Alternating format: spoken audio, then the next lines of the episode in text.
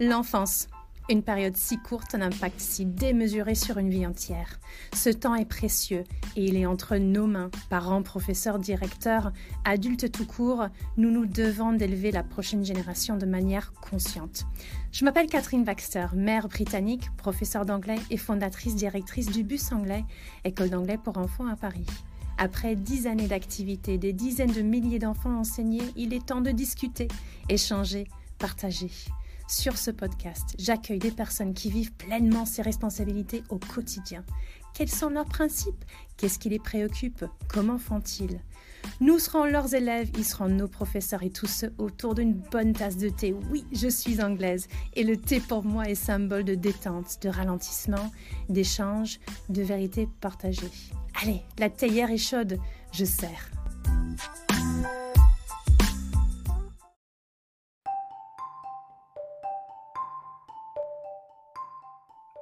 Et bienvenue dans Tea with KBC. Je suis Catherine Baxter-Cravat. Bonjour Sophie Léon. Salut Catherine. Alors, avec qui est-ce qu'on prend le thé aujourd'hui? Aujourd'hui, le thé, ce sera avec François Grosjean. qui est François Grosjean? C'est quelqu'un de, très connu, mais c'est tout simplement à peu près 50 ans de recherche, de travail, d'ouvrages et de conférences dans le monde académique du bilinguisme. Il est devenu la référence, l'autorité dans la matière du bilinguisme aujourd'hui. Et pourquoi? Parce que lui-même, il a vécu personnellement une vie bilingue une vie biculturelle. Et c'est son vécu qui valorise cette expérience humaine qui est le bilinguisme. Et c'était pas, comme j'ai dit, dans, seulement dans le monde académique qu'il a fait ce, travail, mais il a su traduire, il a su euh, expliquer ces, principes, ces, théories du bilinguisme au grand public. Et c'est là où il a fait le plus grande différence à mes yeux, parce qu'il a ce don de pouvoir expliquer ce que vivent les bilingues vraiment il propose donc des principes, des théories qui sont abordables et universelles pour le plus grand nombre. Et euh, il fait en sorte que les bilingues et les biculturels d'aujourd'hui euh, vivent plus pleinement euh, et célèbrent plus leur, état de bilinguisme. Et vivre pleinement, bah, c'est s'exprimer pleinement, ça passe par la langue. Hein, et il arrive à faire en sorte que, que les bilingues s'expriment sans gêne et qu'ils comprennent pourquoi ils s'expriment d'une manière ou d'une autre. Donc voilà, c'est une discussion extrêmement dense, extrêmement riche. On va parler de quatre sujets. Je vais expliquer les quatre sujets en début de discussion avec lui. C'est sûrement le troisième sujet qui va intéresser le plus grand nombre parce qu'il s'agit des enfants et le bilinguisme. Donc cette partie-là est particulièrement riche euh, et intéressante. Hmm. Eh bien, écoute, oui, une conversation absolument fascinante avec un grand homme. Mais euh, d'ailleurs, il n'y avait pas eu une rencontre déjà il y a six ans avec un certain François Grosjean? Parfaitement, c'est exactement ça. Donc, euh, j'ai une grande chance parce que euh, ma belle-mère, que je remercie euh, chaleureusement, Pierrette Cravate, était professeure avec lui dans le, centre universitaire à Vincennes, post, post 68. Et il y a six ans, elle a invité, avec d'autres qui travaillaient ensemble, pour un apéritif de retrouvailles entre eux. Et euh, bon, ben, j'ai mon école d'anglais, hein, le bus anglais, donc elle savait que je serais très intéressée par euh, un échange avec lui, une discussion avec lui. Donc euh, j'étais aussi invitée, je me suis fait, inviter. Et, et, cette discussion a commencé à ce moment-là, il, y a six ans. Euh, et, voilà, c'est un homme qui est très généreux, qui m'a proposé de, faire une conférence ou autre. Et, voilà, six ans plus tard, je lui ai dit, bah, c'est le moment, j'ai le podcast. Et euh, ce serait chouette de pouvoir échanger euh, sur ce sujet qui est si important pour, pour, pour tellement de personnes aujourd'hui. Bon, c'est super. Eh bien, allons-y. C'est parti pour une discussion très importante. Et, et voilà, on y va et on se retrouve juste après. Bonjour François Grosjean et bienvenue. C'est un vrai honneur de, vous accueillir sur ce podcast. Et avant toute chose, est-ce que je peux me permettre de vous appeler François? Si, Oui, tout à fait, s'il vous plaît. Donnons d'abord pour les auditeurs un petit peu de contexte. Pour cette interview, vous êtes à Neuchâtel, en Suisse, et je suis à Paris. Mes questions seront organisées autour de quatre sujets principaux. Premièrement, votre vie et parcours. Deuxièmement, vos théories et principes sur le bilinguisme. Troisièmement, le bilinguisme et les enfants particulièrement. Et quatrièmement, la France et le bilinguisme. Mais avant de commencer, parlons thé. Ce podcast porte le thème du thé. Est-ce que vous en buvez, François? Ben, Écoutez, à mon grand regret, je ne suis pas un fin amateur de thé, plutôt de, café. Ça, cela vient peut-être du fait que euh, c'était la seule boisson qui m'était offerte euh, pendant mes dix ans de pensionnat anglais dans ma jeunesse. On buvait du thé matin, midi et soir. Euh, mais j'ai tout de même une anecdote personnelle concernant un amateur de thé que tout le monde connaît. Quand j'étais aux États-Unis, jeune chercheur, euh, j'ai demandé à Noam Chomsky un rendez-vous pour interviewer. Euh, il était déjà en fait un éminent linguiste philosophe, un, de ces grands intellectuels vivants. Bon, je ne croyais pas trop à mes, chances, euh, mais, à mes chances, mais il m'a très aimablement répondu et m'a donné un rendez-vous. lorsque je suis arrivé dans son bureau, qui débordait de livres, d'articles, de papiers, euh, il m'a demandé si ça ne me dérangeait pas euh, qu'il se fasse une tasse de thé. J'ai bien entendu accepté et il a mis sa bouilloire en route. Alors nous avons commencé l'interview, la bouilloire sifflait de plus en plus fort avant qu'il verse l'eau dans, dans, une tasse. Euh, l'interview s'est bien passée, je m'enregistrais et je suis reparti très content avec ma cassette vidéo. Après tout, ce n'est pas tous les jours qu'on enregistre euh, Noam Chomsky. Mais au moment de la transcrire, cette cassette, je me suis rendu compte que les premières minutes étaient à peine audibles dû au sifflement persistant. Et ma transcription était pleine de trous à mon grand regret. Mais finalement, tout s'est bien terminé, car Noam Chomsky, qui est vraiment très aimable avec les gens qui me contactent, euh, a revu, a relu l'interview et à combler tous les trous qui, qui étaient là. Comme quoi le thé s'invite à, tous, les, tous les moments de la vie, hein, finalement. Alors, plongeons donc dans notre premier sujet, qui euh, n'est pas la, moindre, c'est votre, votre vie et votre parcours. Donc, je vais me permettre de commencer avec, euh, avec votre histoire, car elle est, elle est belle et, et très étonnante. Parce que pendant votre enfance, non seulement vous avez survécu psychologiquement à une enfance et des changements de culture conséquents et sans beaucoup de contact avec vos parents, si j'ai bien compris. Mais en plus, vous devenez professeur émérite, vous fondez une belle famille et vous rétablissez admirablement bien l'héritage familial en cherchant et en documentant la vie de vos parents. Je crois pouvoir dire que ces changements de culture et de langue ont été particulièrement éprouvants pour vous, car je cite, Personnellement, je me rappelle qu'en tant qu'adolescent, cela me manquait d'avoir des parents qui pouvaient m'expliquer ce qui m'arrivait linguistiquement et culturellement. J'aurais aimé comprendre pourquoi je ne connaissais pas une langue aussi bien que l'autre et pourquoi je faisais des erreurs en m'exprimant. Fin. Malgré ça, vous êtes devenu la référence en ce qui concerne la recherche sur le bilinguisme et vous avez voulu, vous avez su synthétiser vos recherches pour les rendre compréhensibles et accessibles au grand public. François, parlons-nous de, votre enfance un petit peu. Comment vous avez fait? D'où vient cette force et quel était votre moteur à cette époque-là? C'est gentil ce que vous venez de dire, merci. Euh, en effet, je suis né à Paris et mes parents, euh, que je n'ai pas bien connus en fait, euh, étaient plutôt hors du commun. mon père, qui est français, qui était français, était pilote de chasse et en plus agent double pour les services secrets britanniques, MI5, pendant la Deuxième Guerre mondiale. Euh, plus tard dans la vie, il est devenu un archéologue réputé en Corse. D'ailleurs, euh, c'est à Finitosa, son site en Corse est un trois étoiles sur le de Michelin. Ma mère était britannique, elle était régisseuse de théâtre, mannequin, et très vraisemblablement, ce n'est pas encore tout à fait prouvé, personne de contact pour le MI5. En fait, on lui avait demandé de surveiller mon père. Ce n'est que 35 ans après la mort de mon père que j'ai découvert euh, son histoire d'espion grâce à des documents que m'avait euh, remis euh, ma belle-mère. Et encore aujourd'hui, je me bats pour faire libérer son dossier dans les services secrets britanniques. Alors, les premières années de ma vie ont été passées chez une nourrice dans un petit village au nord-ouest de Paris. Ceux qui connaissent un peu Miladan, la forêt de Miladan, c'était à Villadan. Et car mes parents s'étaient séparés quand j'avais un an et finalement j'étais toujours en nourrice.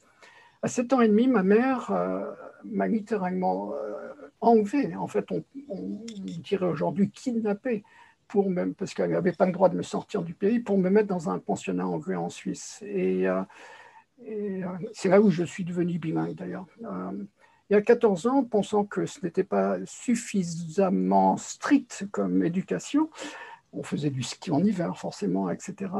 Elle m'a envoyé dans une public school euh, anglaise pour avoir une éducation bien stricte euh, à l'anglaise. Et donc, à 18 ans, je suis sorti un jeune Britannique euh, pur et dur, finalement. Mais mes parents sont entendus, ou disons, ma mère ne voulait plus me payer mes études, et donc mon père a dit, il faut que tu reviennes en France. Après 10 ans, ce n'était pas évident. Et j'ai fait mes études à la Sorbonne, et euh, heureusement, euh, quatre ans après euh, le début de mes études, mai 68 est arrivé et j'ai pu participer activement aux événements 68. On va en reparler un peu plus tard.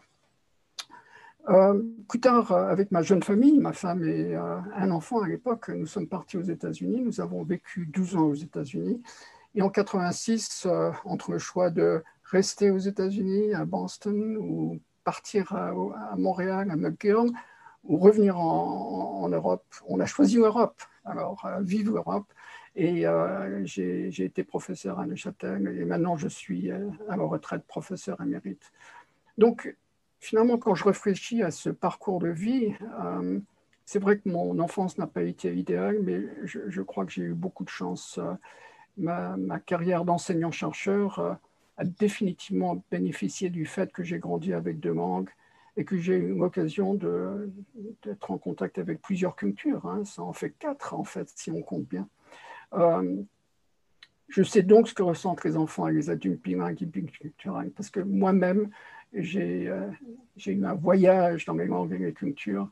Et c'est pour ça que dans mes écrits, je, m'adresse non seulement au monde académique, euh, je, le fais depuis 50 ans, mais de plus en plus maintenant à ceux qui sont eux-mêmes bilingues et biculturels, parce que je pense qu'on peut combiner travail de recherche et communication avec le grand public, et je le fais par l'intermédiaire d'articles, de blogs euh, et d'interviews comme celui-ci. Oui, et puis heureusement pour nous qui en, bénéficions au jour le jour. C'est gentil. Parlons de ces événements de, mai 68 euh, qui ont beaucoup marqué votre vie et votre travail. Hein. Vous étiez très impliqué dans les débats qui ont eu lieu. Et donc, dites-nous quel a été l'impact sur votre culture personnelle et, votre approche au travail par la suite? Mai 68 reste très vif dans, dans mon esprit. Je me rappelle encore de l'odeur constante de ce gaz lacrymogène du quartier latin. J'habitais en fait, j'avais la chance d'habiter en plein quartier latin, euh, euh, rue Christine, qui donne son, la rue Dauphine, qui donne son repont neuf. Euh, mais en fait, je me rappelle surtout de ce qui se passait dans les salles de réunion, les amphis, parce que je suis fondamentalement un non-violent et euh, j'ai senti que ma participation serait plus utile dans les discussions et les débats menés pour réformer l'université. En plus, j'étais à la fin de ma quatrième année, je connaissais parfaitement bien les problèmes de l'université. Et je, voulais, comme d'autres, m'ouvrir au monde extérieur, euh, la rendre plus accessible, euh, faire en sorte qu'elle soit moins hiérarchique, etc. Donc pour moi, ça a été deux mois vraiment exactants qui m'ont beaucoup marqué dans mon travail et, ma pratique. Euh, je suis en fait resté à l'écoute de l'autre depuis mes 68. parfois, on me reproche d'être un peu trop 68 art, mais je crois qu'il y avait du bon. je me méfie des structures figées, je privilégie le travail en groupe. Et euh, je crois que c'est comme ça qu'on prend en fait les meilleures décisions si on demande l'avis de chacun. Et, par la suite, après ces, années inoubliables à la Sorbonne, que se passe-t-il dans votre vie? Comment suivre ces événements-là? Ben, juste après 68, euh, le gouvernement euh, a changé et le ministre de l'Éducation s'appelait Edgar Faure c'était quelqu'un qui était, euh, bien que de droite, qui était assez éclairé et qui s'est dit, laissons euh, les universitaires au moins euh, dans deux endroits tenter cette expérience de nouvelle université. Et il a créé l'université de Dauphine et le centre expérimental universitaire de, de Vincennes. Et j'y ai enseigné pendant six ans. Et là, on a vraiment essayé de mettre en pratique l'ouverture de l'université sur le monde extérieur. Mais pendant ces six ans, j'ai rencontré un professeur américain qui était en visite en France, à Harlan Lane. Et euh, lui aussi, il m'a kidnappé d'une certaine manière en me disant bah, Viens travailler avec moi aux États-Unis et viens travailler, d'ailleurs, on ne va pas l'aborder, sur la langue des signes des, sourds. Et euh, j'ai pu, aux États-Unis, euh, aider à la renaissance de la langue des signes des personnes sourdes euh, et, ensuite aider euh, les sourds français se libérer du joug de 100 ans d'oppression de, la langue des signes par nos travaux. Et c'est là donc euh, aux États-Unis que je me suis spécialisé en psycholinguistique. j'ai enseigné à l'Université de Northeastern, j'ai été chercheur associé à MIT, d'où mon interview avec Chomsky. Et après 12 ans, nous sommes rentrés, nous avions ce choix de, rentrer ou pas, nous sommes rentrés en Europe. Euh, et là, j'ai fondé un laboratoire ici à Neuchâtel que, que j'ai dirigé euh, pendant, pendant 20 ans. quel, parcours Et je rappelle aux auditeurs qu'on est toujours dans le parcours. Hein c'est l'expérience. C'est pas encore fini, mais euh, à l'envers. Donc aujourd'hui, donc pour terminer ce parcours de vie et pour prendre un peu de recul sur votre existence bilingue et, et biculturelle, on peut évoquer le fait que vous êtes maintenant heureux grand-père de deux petits-enfants bilingues. Et, donc justement, à la fin de votre ouvrage Parler plusieurs langues, le monde est bilingue, vous écrivez donc une lettre à votre petit-fils Ismaël. Vous lui dites, et je cite, Il faut espérer que tous accepteront ton identité biculturelle sans te forcer de choisir l'une au détriment de l'autre. Comme membre de chacune de tes cultures, tu deviendras très rapidement un intermédiaire entre les deux. Fin de citation. Croyez-vous qu'une société qui accepte le bilinguisme montre plus d'empathie envers l'autre? Est-ce la société à laquelle vous rêviez dans votre jeunesse? Euh, Je dirais que oui. Euh, pendant longtemps d'ailleurs, euh, enfant, adolescent, j'avais personne à qui parler. Et en tant qu'étudiant, au niveau du mémoire de maîtrise, j'ai décidé de, me découvrir. Je crois qu'il est, et j'ai pas arrêté depuis, je crois qu'il est indéniable que comprendre l'autre, quelle que soit sa langue ou sa culture, passe par l'empathie. Euh, grandir et vivre avec plusieurs langues et dans plusieurs cultures est à la fois une ouverture de l'esprit et une, ouverture sur le monde. Je suis vraiment convaincu que pour favoriser la paix euh, dans nos régions, dans nos pays, dans le monde, nous devons nous comprendre à la fois linguistiquement et culturellement. Et à nouveau, je suis profondément convaincu que les bilingues et les biculturels sont les intermédiaires précieux entre, ces pays, entre pays et cultures et ils sont à choyer. Ce sont vraiment ceux qui comprennent les deux côtés et qui peuvent essayer d'apaiser de, les choses lorsqu'il y a des conflits. Sur ce, nous terminons ce premier sujet de votre vie et parcours et nous débutons donc le, prochain qui est le bilinguisme, vos théories et principes. Il y en a beaucoup. On, a sélectionné, les, à mes yeux en tout cas, les, plus importants. Euh, commençons déjà avec la, définition du, bilinguisme. Vous avez une définition euh, qui, est assez claire, euh, mais, commençons peut-être aussi par votre mission. Comment définissez-vous votre mission? Je, crois qu'il est de notre devoir, euh, en tant que, chercheur, de changer l'attitude du public envers le bilinguisme. pour ce faire, je défends une, approche holistique euh, que j'ai développée euh, depuis longtemps maintenant, qui stipule que la coexistence et l'interaction de deux ou de plusieurs langues chez la personne bilingue ont créé un ensemble linguistique qui n'est pas décomposable le bilingue a sa propre identité linguistique qui doit être euh, étudiée, décrite et surtout acceptée en tant que telle. Et la phrase qui a fait le tour du monde et qui continue à faire le tour du monde, euh, je l'ai sortie en 89, donc il y a longtemps, le bilingue n'est pas deux monolingues en une seule personne. C'est probablement la citation que les gens reprennent le plus souvent de mes écrits voyez, ce qui m'attriste, c'est que euh, les bilingues euh, critiquent souvent leurs propres compétences dans l'une ou l'autre langue, ou parfois même les deux. J'en connais beaucoup qui disent oh non, je ne suis pas bilingue, je ne parle pas bien mes, mes différentes langues. Ils s'inquiètent de leur capacité linguistique. Alors en fait, ils devraient avoir des sentiments positifs par rapport à, leur bilinguisme.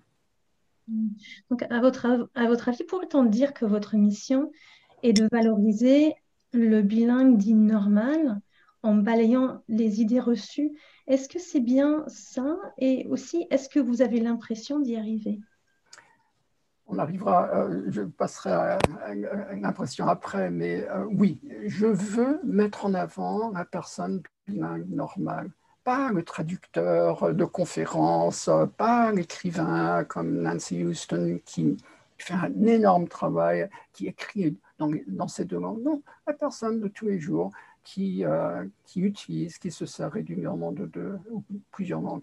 Et d'ailleurs, ma définition du bilinguisme, euh, va dans ce sens. Le bilinguisme est l'utilisation régulière de deux ou plusieurs langues ou dialectes. Je pense à nos amis italiens, nos amis suisses alémaniques, ou dialectes dans la vie de tous les jours. Donc en fait, l'utilisation régulière de deux langues. Comme, montre cette euh, définition, je ne mets pas l'accent sur la compétence linguistique. Car si une personne se sert régulièrement de deux ou plusieurs langues, elle doit forcément avoir un certain niveau de compétence dans les langues euh, concernées.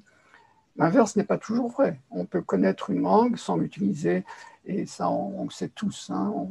On, suit des cours d'italien, de, d'allemand, d'anglais, etc. Et ce sont des connaissances passives. En soutenant cette définition d'utilisation régulière, je me bats contre l'idée reçue qu'une personne euh, bilingue doit connaître de manière parfaite les langues qu'elle parle régulièrement. Euh, en fait, nous savons que ce n'est pas le cas pour la majorité des bilingues si je comprends bien, votre but est bien donc de, on pourrait même dire, de descendre de, de, son piédestal, en quelque sorte, le sens que l'on donne au mot bilingue même. Est-ce que c'est ça? Et si oui, pourquoi? L'analogie que j'utilise euh, est celle de, de l'athlétisme. La, la, personne bilingue ressemble en quelque sorte au coureur de 110 mètres haies. Euh, vous vous rappelez, il y avait des grands champions français, Guy Drut, entre autres, euh, qui, qui, était extraordinaire dans les 100 mètres. Euh, ces, personnes combinent à la fois les compétences du sauteur en hauteur et du sprinter. Mais cette personne me fait de telle manière qu'il devient un, tout indissociable, formant ainsi une compétence à part entière. Et en fait, il ne viendrait jamais à l'esprit d'un amateur d'athlétisme de comparer le cours de 110 mètres au seul sauteur en hauteur ou au seul sprinter. Euh, cette personne combine en partie les compétences de, ces deux types d'athlètes, euh, mais de manière euh, que tout devient indissociable, formant une compétence nouvelle. Et donc, la personne bilingue a sa propre identité linguistique qui doit être analysée et décrite en tant que telle. Et juste peut-être juste un dernier mot là-dessus, cette approche holistique est de plus en plus suivi, heureusement, dans le monde de la recherche et j'en suis vraiment, vraiment ravi. Et pourtant, euh, j'ai appris ces trois mythes grâce à, ma lecture de, vos écrits, ces trois mythes qui, qui, qui, ont du mal à être balayés, on va dire. Premier mythe, c'est un phénomène rare, le bilinguisme. Deuxième mythe, la personne bilingue possède une maîtrise parfaite équivalente dans ces différentes langues. Et troisième mythe, le bilingue acquiert ses langues dans la prime enfance. Parlez-nous de ces mythes qui, semblent régner encore, euh, il faut le dire. Oui, ces mythes règnent encore, surtout, je dirais, dans, certains mondes. Hein. Je, trouve que dans le monde francophone, c'est pas du tout que je déprécie le monde francophone, je, fais partie de ce monde, on a une, idée très haute de, ce qu'est le bilinguisme. Reprenons-les.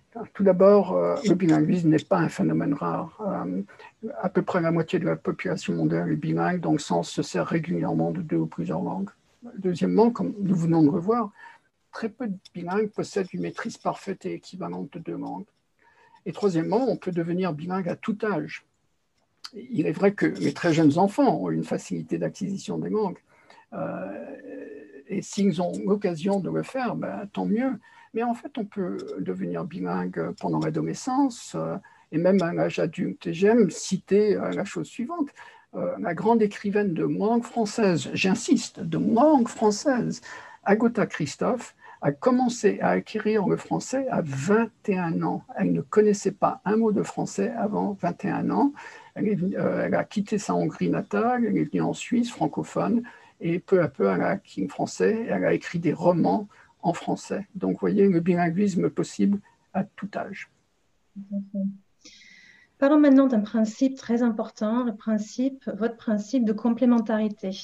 Vous avez développé ce principe de complémentarité qui stipule, et je cite, les bilingues apprennent en utilisant leur langue dans des situations différentes, avec des personnes variées, pour des objectifs distincts. Les différentes facettes de la vie requièrent différentes langues. Fin de citation. Bien entendu, ah non, pas fin de citation, je continue. Bien entendu, il existe des domaines et activités où il est possible de se servir de plusieurs langues, mais un certain nombre de domaines d'activités sont réservés strictement à une langue. Pourquoi ce principe de complémentarité est-il si important à vos yeux? Ben, Vous, comme moi, euh, petit exemple, avons vécu euh, euh, l'offre de quelqu'un de traduire son texte euh, d'agriculture ou de, je ne sais, mathématiques en anglais. Et après une demi-page, on, a arrêté tout. N'y arrivait pas. Parce qu'en fait, ce principe reflète de, manière, de différentes manières ce que veut dire être bilingue. Euh, euh, nos langues sont réparties dans différents domaines. Alors, c'est clair, certains domaines euh, ont deux langues. beaucoup de choses peuvent être dites en anglais, en français pour moi, mais d'autres domaines sont vraiment des, domaines francophones et d'autres sont pour moi des domaines anglophones. Et cela a un impact sur tous les aspects de la vie. C'est pour ça que je tiens beaucoup à ce principe de complémentarité. Par exemple, il a un impact sur nos connaissances linguistiques. Si une langue est utilisée dans un domaine, euh, dans un nombre restreint de domaines ou activités, et euh, il y aura moins de locuteurs, euh, d'interlocuteurs, et il y a de fortes chances que la langue soit moins développée que la langue qui est utilisée dans des contextes plus abondants. Prenons un exemple que vous m'avez proposé d'ailleurs euh, de, parents anglophones euh, en France euh, qui utilisent l'anglais exclusivement à la maison. L'enfant devient bilingue en, allant à l'école, français à l'extérieur, anglais à la maison par exemple. Et un jour, cet enfant commence à faire de l'équitation en France. Hein. Après plusieurs semaines, il aura tout un vocabulaire français lié au monde équestre, mais ne pourra pas bien en parler en anglais car, le domaine de l'équitation est pour lui en français. Et cela est vrai de nombreux autres domaines. Ce n'est pas pour autant qu'il n'est pas bilingue, que cet enfant n'est pas bilingue. Euh, d'ailleurs, l'exemple que je donne souvent me concernant, c'est que j'enseignais la statistique aux États-Unis. On m'a demandé de faire la même chose quand je suis arrivé en Suisse, en français. J'ai eu un mal fou. Je connaissais bien le domaine. Je n'y arrivais pas. J'étais constamment au téléphone auprès de, de francophone statisticien en disant comment est-ce qu'on dit ceci, comment est-ce qu'on dit cela. Euh, C'était le principe de complémentarité qui, euh, qui m'agressait, si, si, vous voulez. Euh. Donc, en prenant connaissance de ce principe, les bilingues sont rassurés. Et je crois que cela les aide à mieux comprendre qui ils sont linguistiquement. Oui, on pourrait dire que c'est une, belle arme de défense euh, quand euh, on reçoit des critiques. Mais comment ça? Vous n'étiez pas censé être bilingue Vous ne savez pas comment traduire ça, ça peut être très blessant de recevoir ce genre de critiques. Très. Et renvoyez-les chez moi et dites, en fait, c'est tout simplement le principe de complémentarité. Allez lire euh, Grosjean. Alors, passons, maintenant au mode langagier. Vous avez également développé cette notion de mode langagier. Pouvez-vous nous en parler, nous expliquer ce que c'est?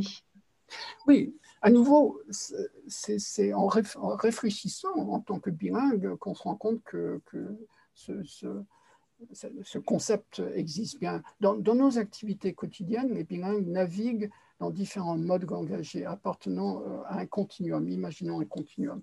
À l'extrémité, une des extrémités du continuum, nous sommes dans un mode langagier monolingue, un mode utilisé avec des monolingues qui ne connaissent pas notre langue, ou des bilingues avec lesquels ils ne partagent qu'une seule langue, ou, par exemple, ce podcast, euh, on n'ose pas euh, utiliser l'anglais, on pourrait très bien, vous et moi, euh, mais on ne sait pas si nos auditeurs connaîtraient tous l'anglais.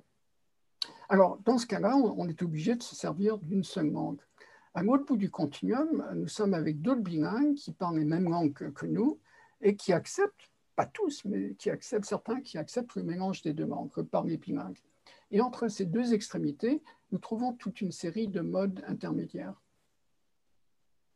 Donc euh, là, on touche au sujet de, du mélange des mots que peuvent faire les bilingues, je crois, hein. et les bilingues qui sont aussi assez critiqués pour ces mélanges, pas de mots, mais de langues plutôt.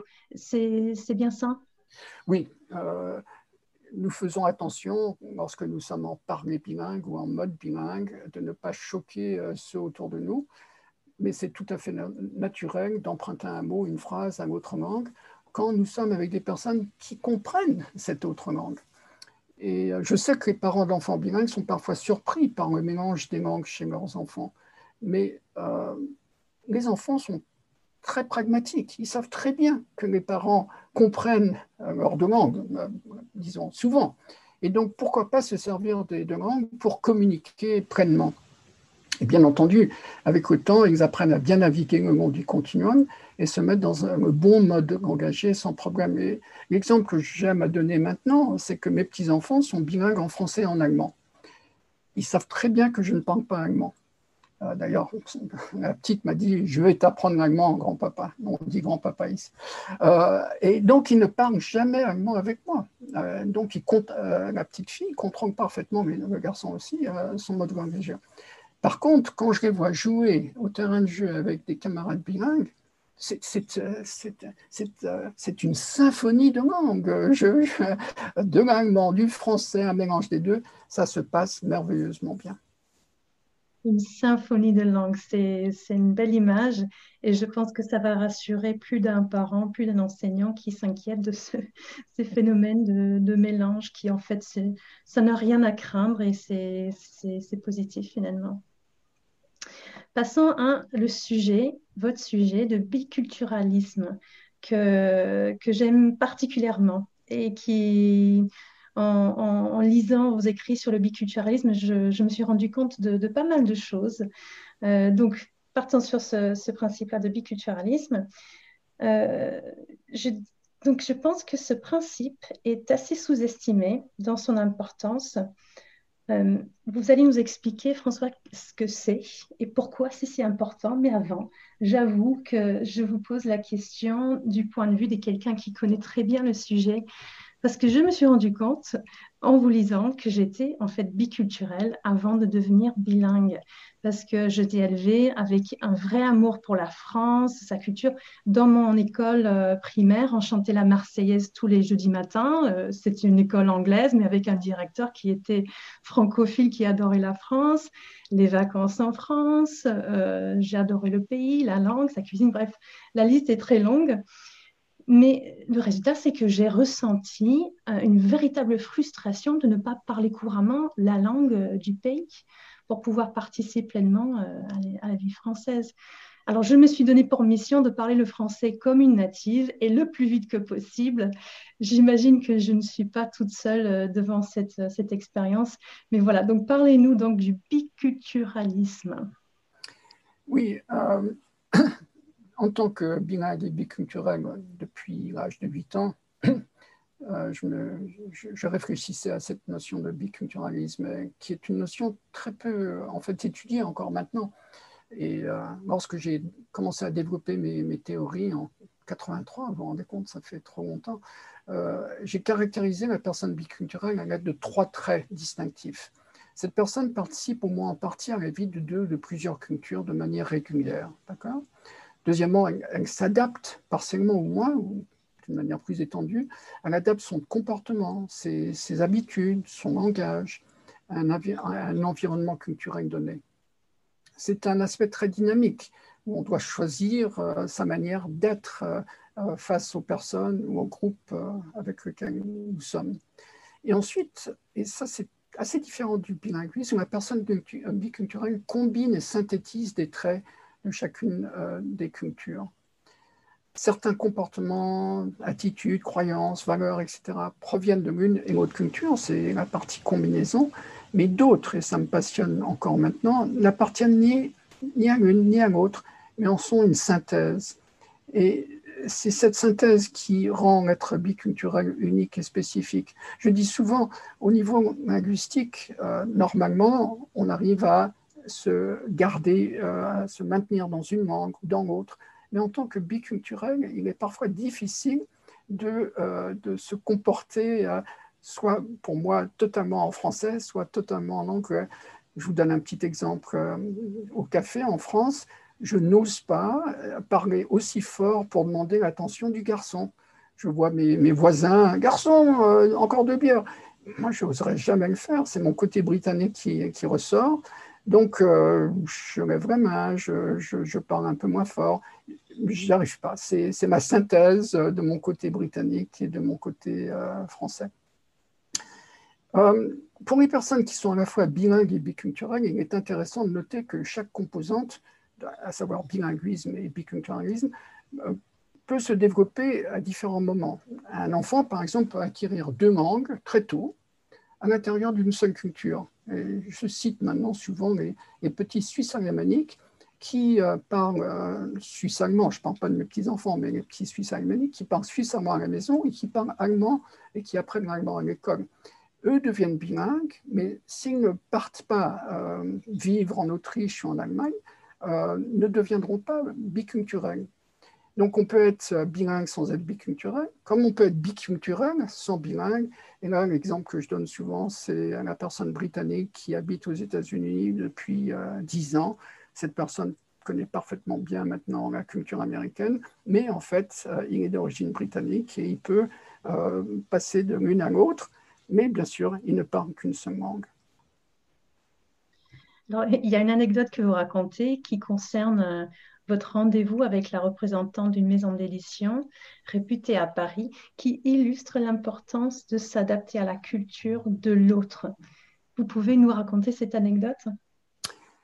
Oui, euh, quand euh, j'avais téléphoné à, une maison d'édition, je ne vais pas la nommer, mais toute personne curieuse peut retrouver par rapport à ce que je veux dire, euh, j'avais téléphoné à une éditrice au sujet de, mon futur livre, parmi plusieurs langues, Le monde est bilingue. Et elle m'avait donné un rendez-vous quelques jours plus tard, parce que je montais à Paris, à une heure donnée. Quand je suis arrivé, je l'ai rencontré, la réceptionniste m'a dit Ah, c'est Madame X qui est en train de monter euh, les escaliers. Je, vais vers elle, je dis, Madame, nous avions rendez-vous. Euh. Et elle me dit, c'est pourquoi? D'une manière assez froide. Et je me suis dit, oh, oh, oh, notre conversation a mal commencé. On va à son bureau. Euh, elle reçoit un appel téléphonique juste à ce moment-là. Et ça devient un peu une autre personne. Oui, maman, je t'ai dit de ne pas faire ça. Non, non, attends, attends que je revienne, etc. Bon, je me suis dit, je vais en profiter juste au bon moment pour lui offrir euh, ma boîte de chocolat suisse que je lui avais emmenée d'ailleurs. Et, euh, j'ai ajouté, et vous donnerez bien des, des, des, chocolats à votre mère aussi. Et tout de suite, j'ai vu que l'atmosphère euh, devenait plus détendue. Et quelques jours plus tard, j'ai reçu un contrat. Alors, dans ce cas-ci, j'ai mis en avant mes connaissances de la culture française. Euh, il faut se rappeler que j'habite en Suisse, donc euh, on fait les choses un peu différemment. Euh, et il faut savoir qu'en France, entre autres, il faut aller au-delà d'une réaction initiale qui peut être un peu bougonne chez l'interlocuteur pour finalement obtenir ce qu'on veut, n'est-ce pas? Et donc, dans mon cas, ce rendez-vous a été une réussite non pas parce que je suis bilingue, euh, mais surtout parce que je suis biculturel. Je connais bien la culture française et je sais m'adapter à, elle. Alors c'est clair, j'aurais pu claquer la porte euh, après un accueil pareil, j'aurais pu euh, partir comme un prince, comme disent les inconnus, mais ça aurait été dommage. Et en plus, mon livre ne serait jamais sorti. Ça, ça aurait été vraiment dommage. C'est une belle histoire finalement. Je me permets de reprendre euh, une petite phrase de la lettre d'Ismaël qu'on a dit tout à l'heure. Comme membre de chacune de tes cultures, tu deviendras très rapidement un intermédiaire entre les deux. Voilà euh, la preuve vivante de, de, cette partie de votre lettre. Parlons des, avantages du, bilinguisme, dont on entend parler pas mal euh, récemment. quels sont-ils, ces avantages, selon vous? Il y, en a, beaucoup, il y en a tout un tas. Euh, le, bilinguisme est un, atout linguistique qui permet de communiquer avec des personnes de langue et de cultures différentes. Le bilinguisme ouvre l'esprit. et donne des perspectives différentes sur la vie et sur les cultures qui nous entendent. Être bilingue offre plus de possibilités de travail. En plus, la personne bilingue peut lire des auteurs étrangers euh, dans la version d'origine. Euh, et le bilinguisme nous oblige à avoir un recul sur la langue. Euh, je, remarque ça chez mes petits-enfants. On prend un recul sur chaque langue et ça nous permet d'avoir une réflexion métalinguistique plus poussée. Notre petite fille dit, souvent, ben, en allemand on dit comme ça et en français on dit comme ça. Et en plus, euh, si on est également euh, biculturel, cela permet une médiation pour résoudre des, conflits. Alors, certaines personnes disent oui, mais les aspects, les, aspects cognitifs. Et c'est vrai qu'il y a eu un battage énorme euh, pendant 10-15 ans sur euh, euh, tout ce qui est cognitif, que l'attention sélective chez les bilingues serait plus poussée, ou que l'arrivée de la démence chez les personnes bilingues âgées serait retardée. Mais en fait, il y a eu une méga disons, explosion dans le domaine de la recherche du bilinguisme ces dernières années, où en fait, euh, de nombreux chercheurs ont montré que éventuellement ces, euh, ces avantages ne sont pas bien fondés. Ça a été vraiment euh, un changement de culture extraordinaire et maintenant les gens sont très très méfiants par rapport à ces avantages cognitifs, soi-disant avantages cognitifs. Il faut plus de recherche et c'est pour ça que moi, j'ai euh, tendance à mettre l'accent sur ces autres euh, avantages que je vous ai donnés au début. Ça nous mène assez naturellement vers notre troisième sujet, qui est le bilinguisme et les enfants, un sujet qui va intéresser beaucoup de beaucoup d'auditeurs, euh, à mon avis. Donc, les parents qui souhaitent introduire, maintenir réussir le bilinguisme pour leurs enfants aujourd'hui sont nombreux pour y arriver, vous conseillez surtout un projet linguistique et un projet linguistique à la hauteur des ambitions linguistiques de, chaque famille. En tant que mère d'enfants bilingues et en tant qu'enseignante d'enfants bilingues ou, en devenir, cette idée de projet linguistique a bien du sens euh, à mes yeux. Euh, pouvez-vous nous en dire un petit peu plus? L'idée du projet linguistique est venue parce que j'avais affaire à de nombreux parents qui s'étaient lancés euh, dans le bilinguisme dans leur enfant et qui, après un an ou même moins, euh, sortaient de là frustrés. Euh, mon enfant ne parle pas, me répond pas dans la langue, nous ne savons pas comment, etc. Il y avait beaucoup de frustration et je me suis dit, comment répondre à ces parents? Et en fait, c'est là d'où vient ce, projet linguistique. Il faut que ce soit un projet fiable euh, il est important de s'informer lorsqu'on le construit. Et surtout, il est important d'avoir, comme on dirait en anglais, un checklist, un nombre de questions pour lesquelles on a une réponse. Et voici les questions. Quand ajouter une autre langue? En fait, on n'a pas besoin de démarrer dès la naissance avec une deuxième langue. On peut attendre 3 ans, 4 ans, 6 ans, 8 ans. Moi-même, je suis devenu bilingue à 8 ans, donc, euh, et beaucoup plus tard, euh, rappelons-nous euh, Agota Christophe. Hein. Ça, c'était la première question. La deuxième question, c'est quelle approche linguistique veut-on adopter à la maison si on veut démarrer assez tôt? Il y en a plusieurs, et d'ailleurs, nous y reviendrons dans quelques minutes. Troisième question, euh, est-ce que l'enfant ressentira le réel besoin d'utiliser chaque, langue? Ceci est un facteur primordial dont il faut se soucier, dès le départ. Pour moi, c'est euh, ce mot besoin gouverne une grande partie du succès ou de l'échec euh, du bilinguisme chez l'enfant, le besoin, le besoin d'utiliser une langue. Euh, et les parents vont devoir se soucier de ça, créer des situations naturelles où il y a un réel besoin de se servir euh, de votre langue. Ensuite, il y a la question de quel sera l'apport linguistique dont l'enfant a besoin pour acquérir et ensuite maintenir une langue. Et j'entends des parents qui disent oui, euh, je me mets devant la télé ou euh, la vidéo pendant une heure par jour, etc. Ça suffit pas. Les enfants ont besoin d'adultes, de, personnes humaines. Euh, et donc, les parents vont devoir être assistés de, locuteurs la, de, la langue la plus faible. Ça peut être des enfants, ça peut être des nounous, des enseignants, etc.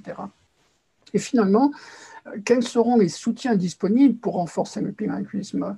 Est-ce que les parents feront appel justement à une garderie bilingue ou, ou à une personne qui vient de l'extérieur? Il faut qu'ils soient entourés. Donc, pour les parents, je sais que ça demande du travail, mais il faut s'informer, il faut prendre les bonnes décisions pour la famille, il faut planifier à long terme, ne pas arrêter pendant, euh, après six mois. Il faut avancer doucement, euh, ne pas engendrer un, refus de la part de l'enfant, parce qu'après, c'est une bataille d'esprit entre le parent et l'enfant, et c'est vraiment malheureux. Et surtout, il faut chercher le soutien chez d'autres. Euh, euh, la famille élargie, les amis, les associations, etc. Revenons, si vous voulez, sur l'approche linguistique adoptée à la maison. Si on démarre le bilinguisme assez tôt, bien sûr.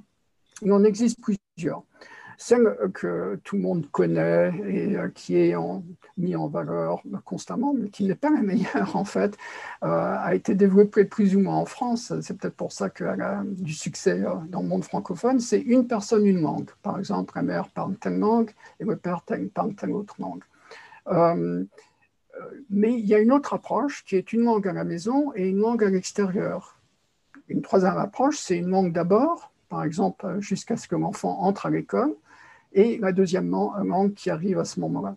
Et il y a également des approches qui sont beaucoup plus libres, où on se sert des langues d'une manière interchangeable selon la situation, le contenu, les personnes qui rendent visite, etc. Euh, lorsque des parents m'écrivent, et il y en a beaucoup qui m'écrivent, euh, en fait, je leur dis d'abord aimez votre enfant avant tout. Euh, euh, les, questions de, langue viennent ensuite, mais après je, rentre en matière.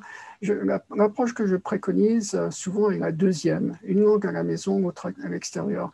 Euh, elle a un taux de réussite plus élevé et surtout elle est assez facile à, mettre en, route parce que l'enfant sait très bien qu'à la maison on parle telle langue, à l'extérieur je parle telle autre langue. C'est beaucoup plus facile pour lui ou elle que avec papa, je dois parler anglais et avec maman, je dois parler euh, français, par exemple. Euh, mais chaque famille va pouvoir trouver l'approche qui lui convient mieux et surtout ne pas avoir peur de changer d'approche. Ça, c'est très, très important.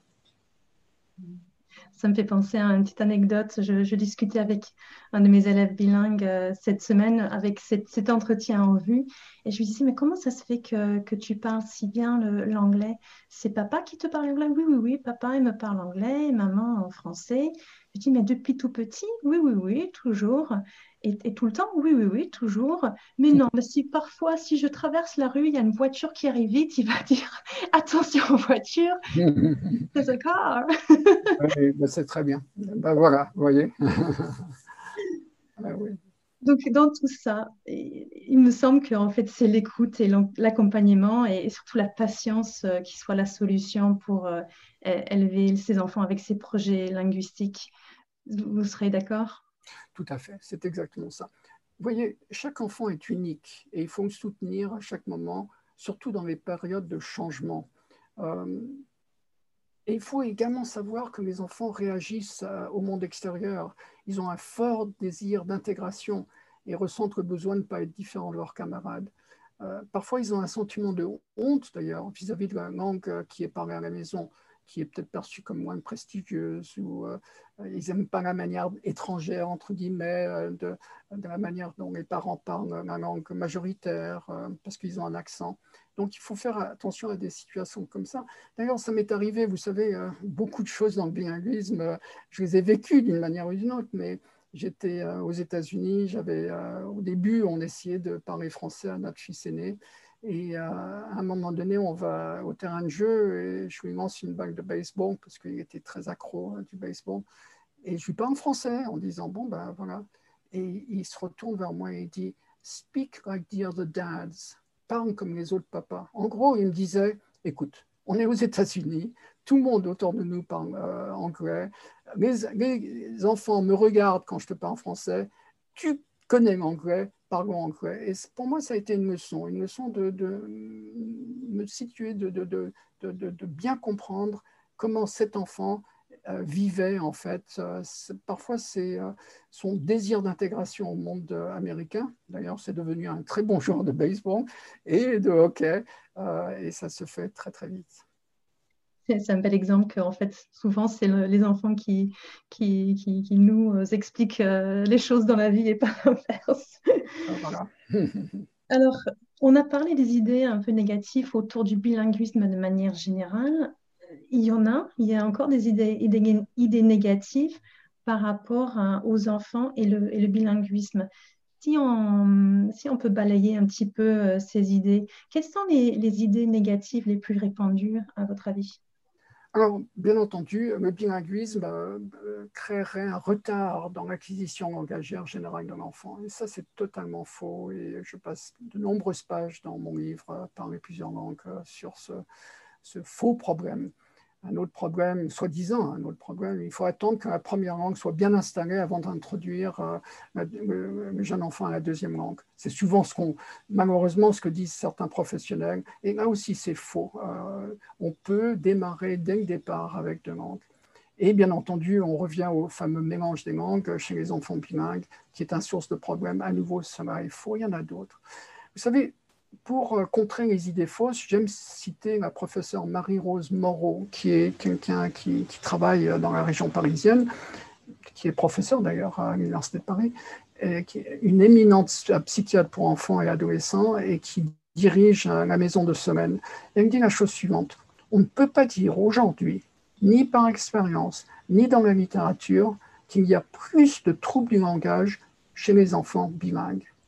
Et il n'y a pas non plus de troubles de développement chez ces enfants bilingues.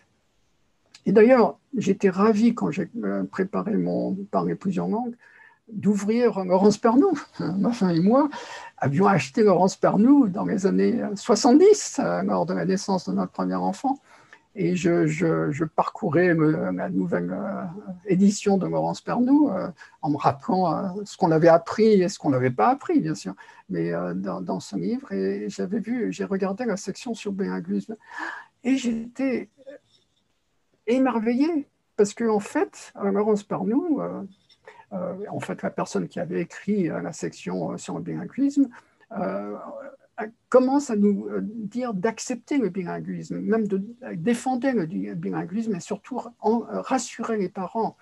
Euh, dans ces pages, on, encourage les parents de ne pas arrêter de parler leur langue première à leurs enfants. Donc, le bilinguisme est accepté et on les rassure sur le mélange des langues et le vocabulaire qui n'est pas toujours semblable dans les deux langues, hein, d'où le principe de complémentarité. Et quand j'ai vu ça, je me suis dit, ah, les choses changent peu à peu. Mais j'aimerais bien que euh, tout euh, psychologue de l'enfant, tout orthophoniste euh, d'enfant lise ces quelques pages. Et d'ailleurs, avec une boutade, c'est une boutade, mais si j'étais le plus riche homme du monde, j'offrirais mon parler bilingue à tous les professionnels du langage en France et en Navarre et dans le monde francophone pour détruire les idées préconçues autour du bilinguisme on arrive à une question euh, pratique et importante. Que peuvent faire les parents et les enseignants pour soutenir et valoriser le bilinguisme chez des enfants bilingues, justement? Alors, en fait, afin d'accompagner un enfant dans son bilinguisme, il est important que les parents, que les membres de la famille étendue, que les nourrices, nous, nous, euh, les éducateurs, les professionnels de la santé soient familiers de ce qu'est le bilinguisme, d'où mon offre d'ailleurs de leur donner mon livre. Il est important qu'ils sachent ce que veut dire être bilingue et qu'ils aient des connaissances sur le développement du bilinguisme.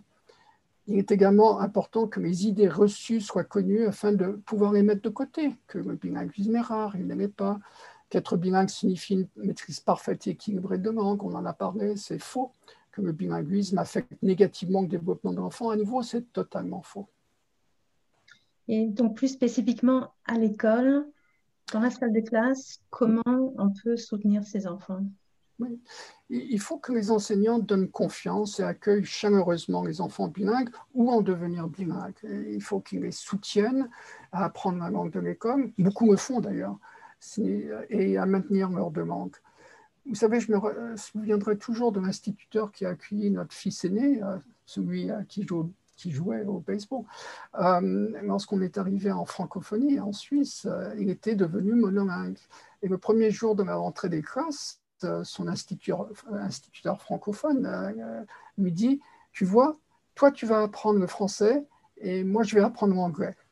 Et en effet, c'était une année incroyable. À la fin de l'année scolaire, notre garçon était devenu bilingue, mais je ne suis pas certain si l'instituteur m'était devenu aussi. Mais en fait, gardons en tête que les enfants sont différents les uns des autres et qu'ils suivront différents itinéraires lors de leur apprentissage de la langue de l'école. D'ailleurs, j'en ai fait l'expérience directement avec mes deux garçons euh, à cette époque, justement.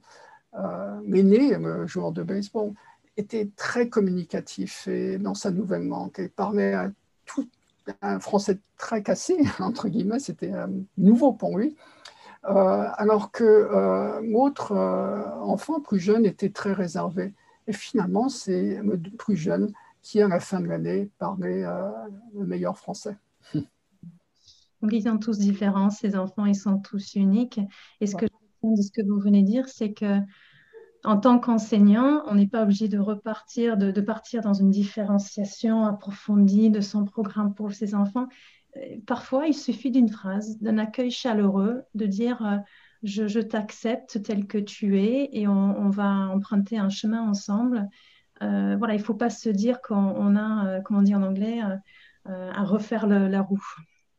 On est tout à fait d'accord. Je crois que c'est avant tout l'accueil chaleureux de l'enfant, bi, mono, bi, multilingue, dans une classe, et dire qu'on va faire un chemin ensemble et que tout se passera bien. Donner confiance aux enfants et euh, l'aspect linguistique et culturel, euh, les aspects linguistiques et culturels suivront forcément. Donner confiance, c'est effectivement, c'est tellement important. Bon, on aborde notre dernier sujet, quatrième sujet, la France et le bilinguisme. Ce n'est pas le moindre. L'histoire de la France et le bilinguisme est effectivement très intéressante. Comment vous pouvez synthétiser euh, le parcours du bilinguisme en France ces derniers siècles regardons un tout petit peu au départ au moins ce qui s'est passé avec une langue régionale qu'on appelle, appelle malheureusement patois, ce sont en fait des langues. Au début du XXe siècle, c'est pas tellement loin, juste après la Première Guerre mondiale, tous les Français ou presque étaient bilingues. Ça, on ne sait pas. Ils parlaient français et une langue régionale. Mais euh, rapidement, face à l'assaut du monolinguisme euh, imposé malheureusement par l'école, surtout, les langues régionales ont perdu leur terrain. Avant 1930, plus qu'une personne sur quatre parlait une langue régionale avec ses parents. Et cette proportion est passée à une langue sur dix dans les années 50, puis sur 20 dans les années 70, et maintenant on tourne autour de 3% qui disent parler une langue régionale avec euh, leurs parents. Donc le bilinguisme français-langue régionale euh, était très actif, très vivant il y a une centaine d'années et n'existe presque plus. Hein. Je sais qu'il y a des, renaissances, des renouveaux, mais euh, il peine ce bilinguisme. La France n'a pas su défendre ses langues régionales et elle n'a pas voulu défendre d'autres langues parlées sur son territoire, jusqu'à peut-être récemment. Euh, notamment les langues de l'immigration. Euh, euh, je me suis souvent demandé pourquoi est-ce qu'on n'encourage pas au moins le maintien des langues de l'immigration. ces enfants deviendront de jeunes adultes, entreront dans les affaires, dans, etc. Et auraient ces langues comme atout.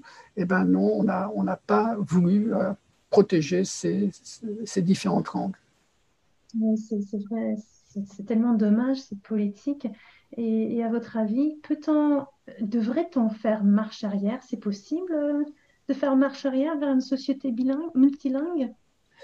Écoutez, jusqu'à maintenant, on a encouragé, et certains le font encore, à renoncer à parler une langue régionale avec leurs enfants ou une langue étrangère, dite, dite étrangère, euh, qui est là depuis plusieurs générations, par crainte qu'elle empêche une bonne maîtrise du français.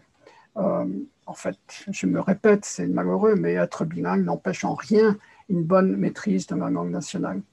Euh, aujourd'hui, les langues régionales, et on ne sait pas trop, trop, et les langues minoritaires dites non territoriales, c'est le sens que ce sont des langues parlées non pas par des États-nations comme l'arabe dialectal, l'arménien, l'occidental, le berbère, etc., font partie des langues de France. Et en tant que langue de France, euh, elles sont assurées d'un certain appui. Mais on se demande s'il n'est pas trop tard. Et de toute façon, toutes les autres langues issues de la migration qui ont un, pays à la base sont délaissés, ces langues sont délaissées. Alors, il y, a, cette ambiguïté terrible que la France défend officiellement le bilinguisme à l'extérieur par la francophonie. Oui, oui, oui, euh, nous sommes d'accord, euh, parler Wolof et français, parler anglais et français euh, au Canada, etc. mais elle a de la peine à pousser et à défendre le bilinguisme à l'intérieur de ses frontières, craignant une mise en péril de la cohésion nationale. je, trouve ça vraiment très, très triste, en fait. Et on, a parlé déjà de, certains enseignants et orthophonistes, d'autres acteurs dans, la vie d'un enfant qui croient que l'apprentissage simultané de, de, langues crée une confusion ou une sorte de retard dans son développement langagier, ou même que le bilinguisme constitue une, une, sorte de charge trop lourde pour ceux qui sont atteints de troubles. Et le conseil, c'est souvent, et je l'entends beaucoup, de supprimer la deuxième langue. Alors qu'il n'existe, en vous lisant, aucune preuve systématique et empirique pour soutenir ces idées reçues. Cette suppression de langue, quel impact sur la vie d'un enfant? Écoutez, les bilingues intériorisent et même parfois amplifient les attitudes négatives envers les langues minoritaires, euh, ou le bilinguisme, ou le parler bilingue. Et euh, le résultat, c'est qu'ils s'interdisent de parler la langue minoritaire en public. Euh, d'autres euh, le font à la maison, mais hésitent à se considérer comme bilingues. beaucoup déprécient leur bilinguisme. Non, je ne suis pas vraiment bilingue, je ne suis pas parfaitement bilingue. Et Christine Després, de l'Université de Paris, parle de minorisation chez l'individu bilingue de ses compétences langagières. Euh, une minorisation qui va de la simple dévalorisation de ses compétences jusqu'au déni de sa langue ou même de son droit de parole. Personnellement, je pense qu'un enfant devrait pouvoir être fier de ses langues, même s'il ne les maîtrise pas toutes de la même façon. Oui. Moi qui travaille dans le milieu scolaire, je vois euh, directement quelques cas, certains cas d'enfants qui parlent une langue très différente du français de manière exclusive à, la maison et qui peut, ça, peut vouloir dire qu'ils peinent dans certaines matières comme le français ou l'histoire.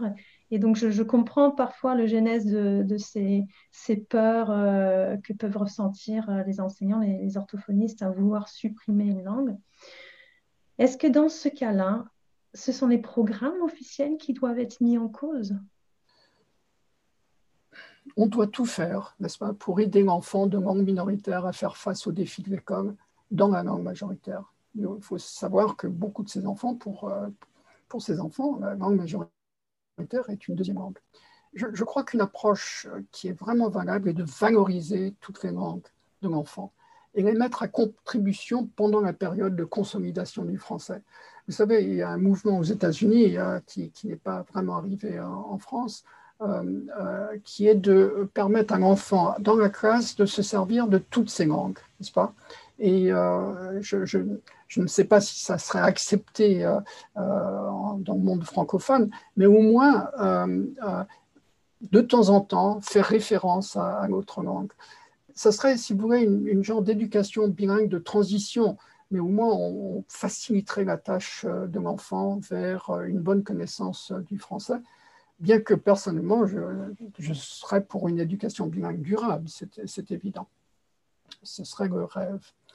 Comme dit euh, si bien Amin Malouf, pour tous, pouvoir vivre dans la sérénité, leur diverse appartenance est essentielle à leur propre établissement. Cette citation a été placée à la fin de mon livre, Parler plusieurs langues, euh, livre que j'ai d'ailleurs dédié à mon premier petit-fils, Ismaël, qui était en devenir bilingue à l'époque et qui est maintenant bilingue en français et en allemand. J'avais écrit une lettre à sa naissance. Il avait euh, quelques jours, en fait. Je me suis dit, que peut faire un spécialiste du bilinguisme pour un enfant qui va devenir bilingue? Et je me suis dit, je vais lui écrire une lettre. Et elle figure dans la conclusion de parler plusieurs langues. Voici un court extrait. Je lui ai dit, il y aura probablement des moments où tu sentiras une certaine frustration du fait de ton bilinguisme et biculturalisme tu hésiteras parfois à utiliser une de tes langues afin de ne pas être perçu comme différent. certains te feront peut-être une remarque désobligeante au sujet de tes racines culturelles, alors que d'autres auront du mal à te situer. Il se peut aussi que tu aies quelques peines à lire ou à écrire une langue que tu maîtrises avant tout oralement. Mais sois fier de tes racines linguistiques et culturelles et apprécie tes langues et tes cultures. Et surtout, sois le bienvenu, mon tout petit, et que la vie soit une douce caresse sur ton joli visage. Quel cadeau, quel cadeau que vous lui avez fait. Dernière question, François. Imaginons que l'éducation nationale ait décidé de faire un cadeau à tous ses professeurs et les personnes qui travaillent dans le milieu scolaire. Il s'agit d'une tasse. Cette tasse doit accueillir une phrase, une citation ou autre, et c'est vous qui devez décider ce que ce sera. Qu'est-ce que vous y mettriez? Je pense que je reprendrai en la transformant l'avant-dernière phrase de ma lettre à Ismaël, en y ajoutant un début de phrase du fameux discours de Martin Luther King en 1963 à Washington. I have a dream. Je continue en français. J'ai un rêve qu'un jour, tous les enfants bilingues et biculturels soient fiers de leur identité linguistique et culturelle et qu'ils soient entourés d'autres enfants et adultes qui apprécient leur langue leur culture. François Gourjean, merci beaucoup. Merci pour cette, interview. Merci de nous avoir fait, nous avoir fait rêver euh, au bilinguisme et nous avez euh, fait rêver depuis, pas juste aujourd'hui, mais depuis tant d'années, euh, nous informer, nous clarifier. C'est un, un, véritable cadeau que vous nous, que vous nous faites. Merci. Thank you pour votre temps et pour, et pour votre travail. Un grand merci à vous. Ça m'a fait plaisir.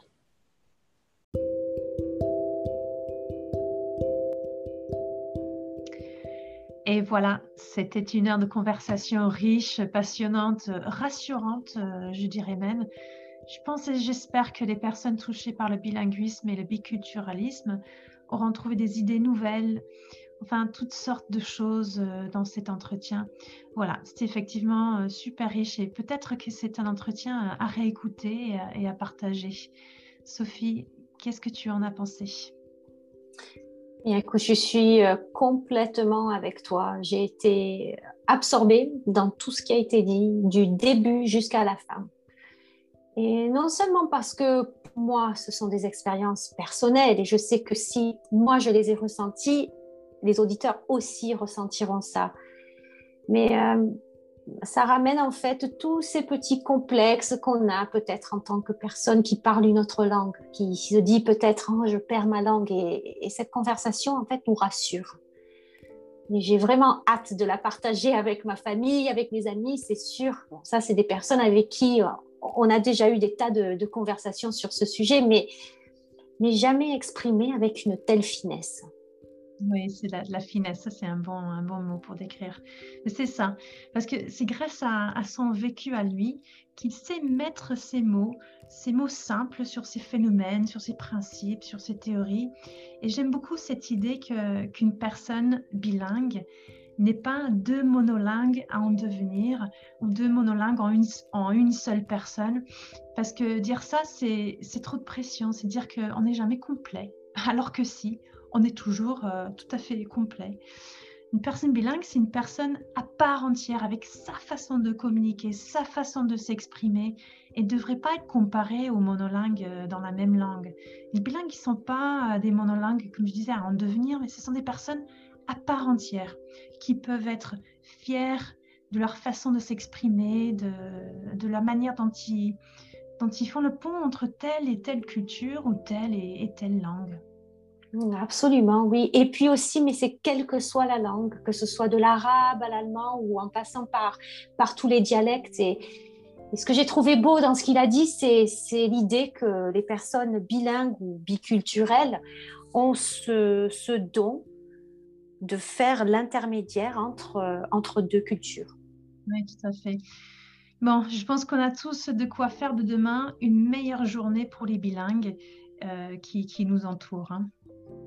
Oui, oui, oui, ça c'est vrai, c'est très beau de dire ça. Et puis, euh, en espérant que tu recevras peut-être un petit cadeau de chocolat suisse. tiens. Je les attends. Allez, à la prochaine. Bye bye. See you next time.